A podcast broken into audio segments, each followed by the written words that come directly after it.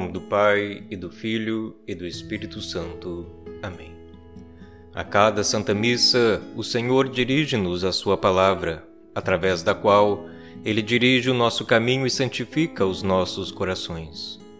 Neste domingo, dia do Senhor, 12 de setembro de 2021, o Senhor apresenta-nos a Sua cruz e nos convida muito docemente a tomá-la e a amá-la do Evangelho de São Marcos, no capítulo 8, que é proclamado na liturgia de hoje, nós ouvimos as seguintes palavras: Desde então, Jesus chamou a multidão com seus discípulos e disse: Se alguém me quer seguir, renuncie a si mesmo, tome a sua cruz e me siga, pois quem quiser salvar a sua vida vai perdê-la. Mas quem perder a sua vida, por causa de mim e do Evangelho, vai salvá-la. Este é o doce convite do Senhor: renunciar a si mesmo, tomar a cruz e segui-lo.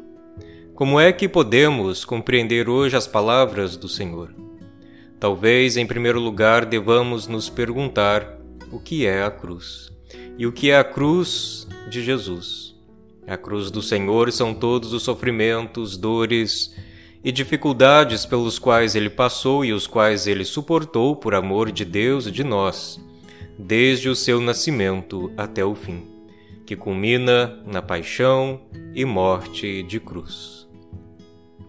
De um modo geral, toda a vida, toda a existência humana é considerada uma cruz, uma vez que cada ser humano é obrigado, pela estrutura mesma do existir e suas condições, a suportar, contra a sua vontade, uma série de dores, sofrimentos e dificuldades que abatem sobre ele.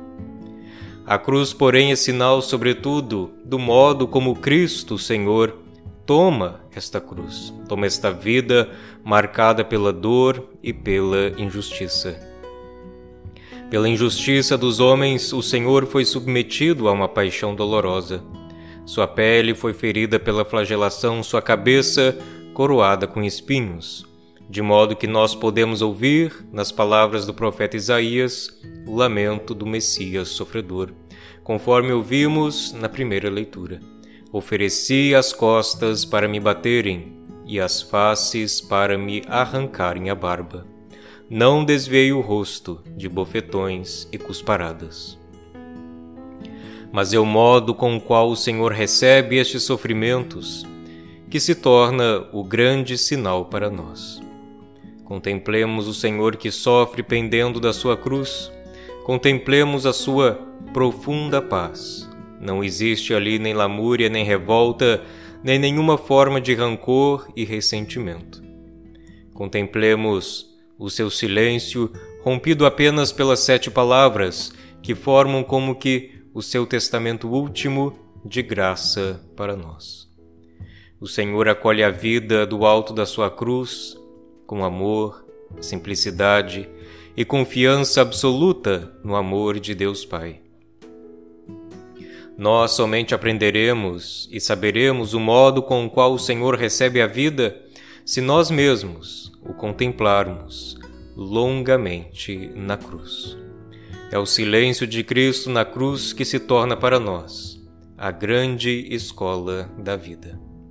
Eis-nos, portanto, diante da cruz do Senhor Eis-nos diante do seu doce convite para tomarmos e nela amarmos o Senhor. Que faremos hoje, nós, diante da cruz do Senhor? Rejeitá-la? E onde mais encontraremos um amor maior? Onde mais encontraremos consolação maior? Onde mais encontraremos graça maior? A cruz de Cristo, sim, nós a tomamos e ela se nos torna um sinal, primeiro, da sabedoria de Deus, do caminho pelo qual Deus nos quer ver trilhar. Muito mais do que um sinal, porém, a cruz de Cristo é para nós graça e bênção. Ela é o poder de Deus que nos traz conversão. Sim, a cruz de Cristo nos converte. Se nós a contemplamos e amamos, se nós a ouvimos, ela desde o fundo do nosso ser, nos renova e nos lava no sangue santíssimo do Filho de Deus. A cruz de Cristo é um sinal poderoso contra as forças do mal e contra tudo que nos ameaça. Se alguém quiser me seguir, renuncie a si mesmo, tome a sua cruz e me siga. Oração: Dai-nos, Senhor, a graça de acolhermos o mistério da cruz, pela qual nos santificais, pela qual nos amais, e pela qual também vamos até vós e vos amamos, nós também. Amém. Que Deus abençoe você e todas as pessoas que você ama, em nome do Pai, e do Filho e do Espírito Santo. Amém.